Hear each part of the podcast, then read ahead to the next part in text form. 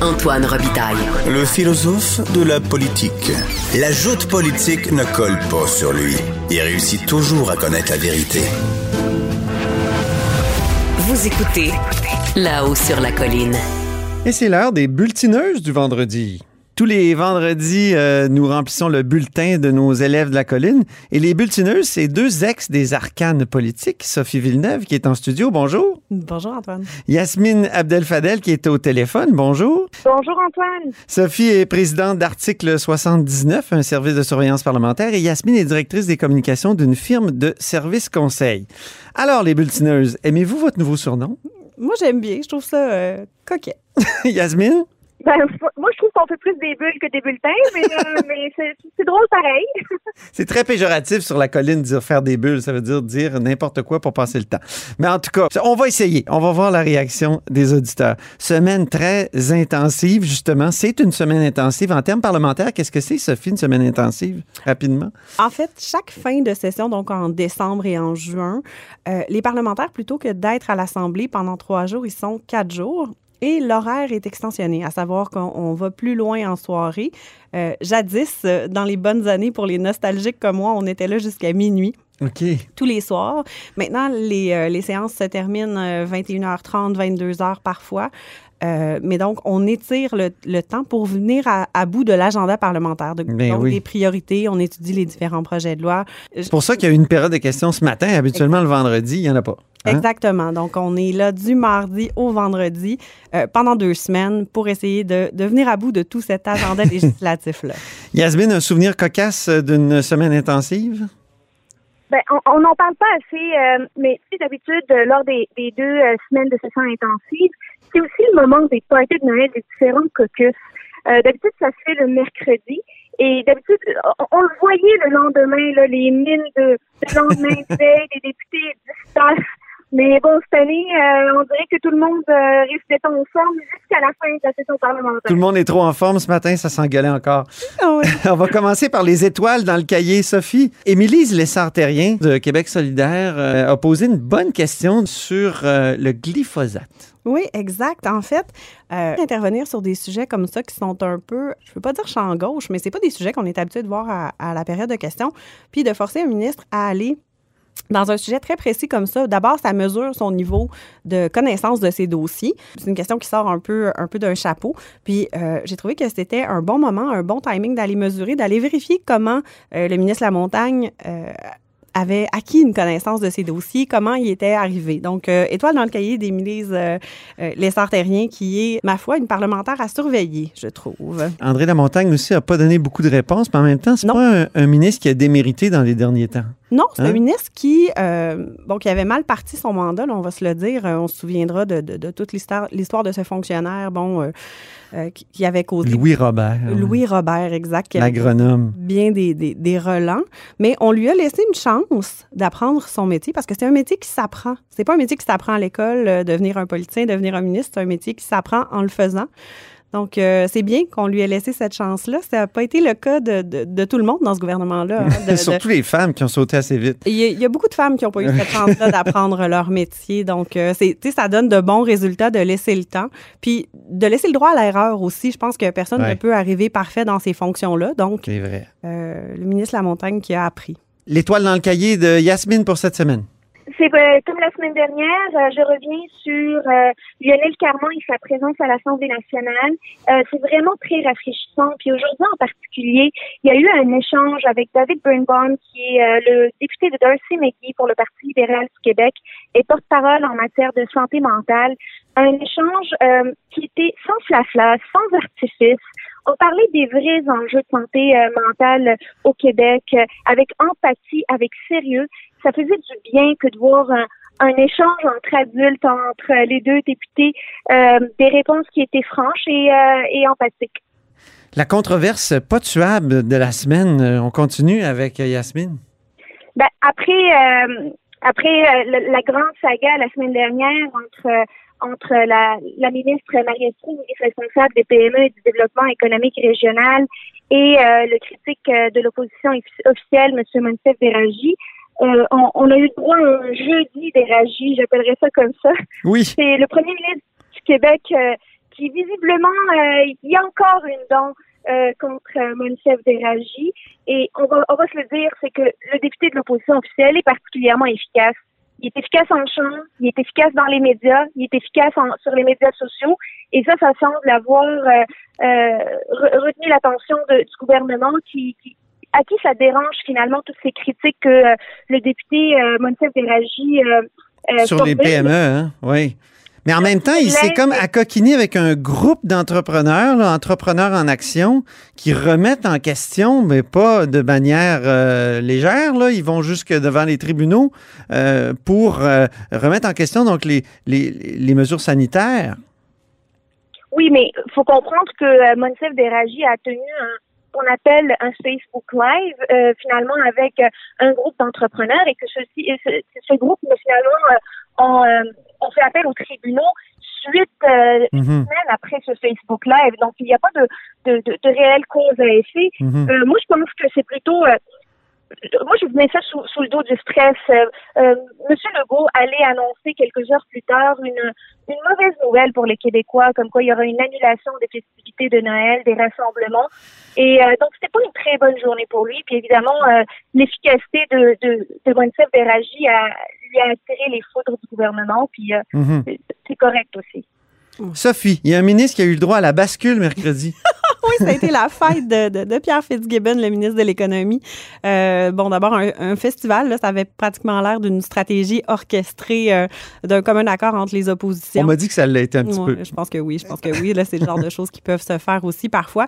Mais le ministre qui s'illustre très bien, autant quand bon, parce qu'on le sait, là, dans la situation qu'on vit actuellement, les entreprises ont des besoins divers. Il y a des situations euh, différentes où il faut qu'ils interviennent. Puis le ministre, il se relève les manches, puis il répond. Il, il prend à bras le corps, puis c'est rafraîchissant de voir aussi quelqu'un qui arrive comme ça, qui n'a pas la langue de bois. On a remarqué, hein, on s'en est parlé, il n'y ben avait pas de papier.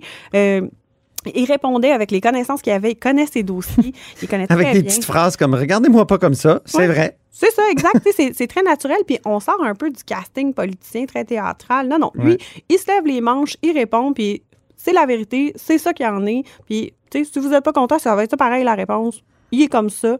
Puis je trouve que ça amène une approche qui n'est pas inintéressante. Euh, je pense que le fait d'avoir un mercredi et là aujourd'hui un, vendredi sans le premier ministre, donc avec l'équipe B, ça favorise une sorte de spécialisation du sujet du jour. Hein? Yasmine, on a remarqué aujourd'hui que c'était très santé, alors que mercredi c'était très économie. Ben, on, on, dirait que les partis d'opposition se donnent le mot. Il y a comme une stratégie de l'opposition, de tous les partis d'opposition finalement, à coordonner leurs questions euh, pour une seule personne finalement ou un seul sujet. Donc mercredi c'était l'économie, c'était le ministre Fitzgibbon qui, qui a finalement vécu une vraie euh, séance de tir de barrage de tous les côtés. Aujourd'hui c'était Lionel Carman qui a pris finalement euh, euh qui, qui, qui a dû répondre à la plupart des questions qui étaient posées en chambre parce que ça portait sur euh, sur la santé. Mais pour revenir à, à M. Fitzgibbon mercredi, là, je, veux dire qu'il est resté très calme. On contrôle de son message. On le sentait que puis c'est sa principale force finalement, son, son naturel, sa connaissance du dossier, de ces dossiers finalement. Et il l'a démontré. Il semblait pas particulièrement ébranlé euh, de, de des, différentes questions et de ce tir de barrage là il est resté en contrôle, puis c'est normal qu'il puisse y avoir des mhm. lacunes dans certains dossiers. euh, le plus important, c'est de ne pas. Je trouve que les questions étaient aussi très pertinentes. C'était sur l'aide aux entreprises, c'était sur Element AI, une entreprise d'intelligence artificielle qui a été vendue à des, des Américains et, et qui était vraiment grassement subventionnée pour une compagnie qui n'avait pas de produit, qui n'avait pas de plan d'affaires vraiment. Donc, euh, il y, a eu vraiment de, de, très bonnes questions, n'est-ce pas, Sophie? Oui, puis Elementea, il faut se rappeler que sous le gouvernement précédent, l'intelligence artificielle a été au, cœur des différentes stratégies économiques. Moi, je me souviens, j'ai eu la chance de participer à une mission économique mm-hmm. euh, en Israël avec le premier ministre ah Couillard euh, en 2017. Et l'intelligence artificielle était au cœur de toutes les discussions. Ça fait partie aussi, Elementea, de, de toute cette stratégie-là.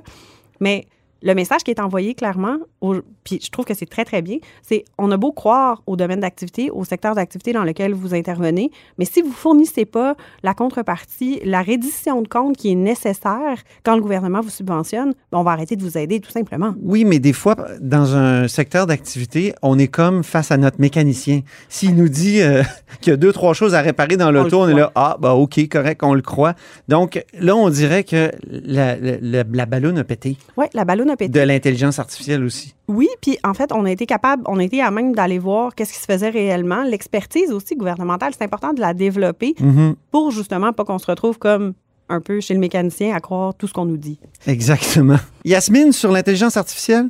Ben, en fait, moi, je pense que Element AI en, en soi n'est pas le fleuron, finalement. C'est plutôt le secteur économique qui est névralgique pour le Québec, pour l'avenir de notre développement économique. Et euh, ce qui est triste, c'est de perdre autant de propriété intellectuelle. Ouais. C'est pas tant Element AI la problématique, mais c'est la perte de, de, de brevets, de talents euh, qui sont 83 brevets, ben oui. Absolument. Alors que le Québec mise sur l'intelligence artificielle, Montréal est devenu une plaque tournante de l'intelligence artificielle. C'est important de, de continuer à développer ce secteur-là.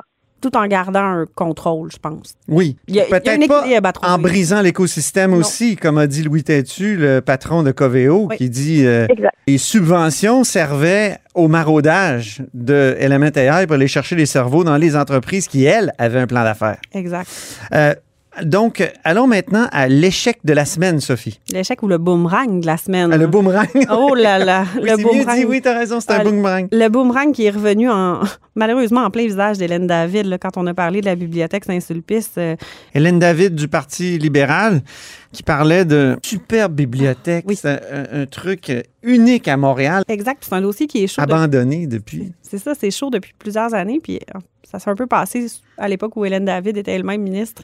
Euh, Alors, pourquoi c'est un boomerang? Ben, c'est un boomerang parce qu'elle est allée en question là-dessus. Puis ce qu'elle s'est fait répondre, c'était assez clair. La, la ligne de Nathalie Roy, puis on a vu La là, ministre de la Culture. la ministre de la Culture, on a vu là une grande communicatrice qui nous a dit euh, c'est euh, un bâtiment classé qui a été mis sous les libéraux aux annonces classées. là. Donc, c'était une, très bonne phrase, une phrase choc qui marquait les esprits. Donc, euh, le boomerang en plein visage d'Hélène David. Oui. Yasmine, la bonne élève cachée de la semaine. Oui, euh, la bonne élève de la semaine est contre, sans contredit pour moi, Sonia Lebel, qui est présidente du Conseil du Trésor. Euh, on la reconnaît euh, comme, comme une élève studieuse, comme une élève rigoureuse. D'ailleurs, euh, c'est ces adjectifs-là qui ont permis finalement sa promotion à titre de présidente du Conseil du Trésor. Elle a répondu cette, à une question euh, cette semaine euh, provenant de la députée de Verdun, Isabelle Melançon, concernant les négociations de conventions collectives avec les enseignantes.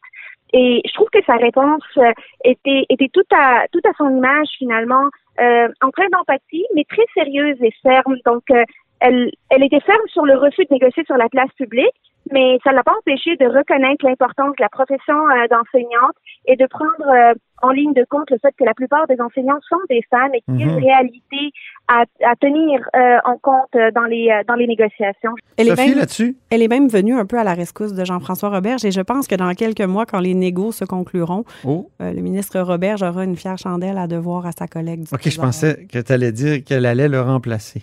Ah non, Non. j'irai pas jusqu'à sortir ma boule de cristal à ce moment-ci, mais qui sait? À suivre. Puisque tu as le micro, parle-nous donc du néologisme de la semaine. Oui, l'expression euh, fort colorée de Marois Risky qui nous a parlé. La de- députée de Saint-Laurent, de- libérale. Oui, député libéral de Saint-Laurent, critique euh, en matière de- de- d'éducation, euh, qui nous a parlé de, de- du ministre Roberge en lui mentionnant qu'il qu'il était ventrilo-sceptique.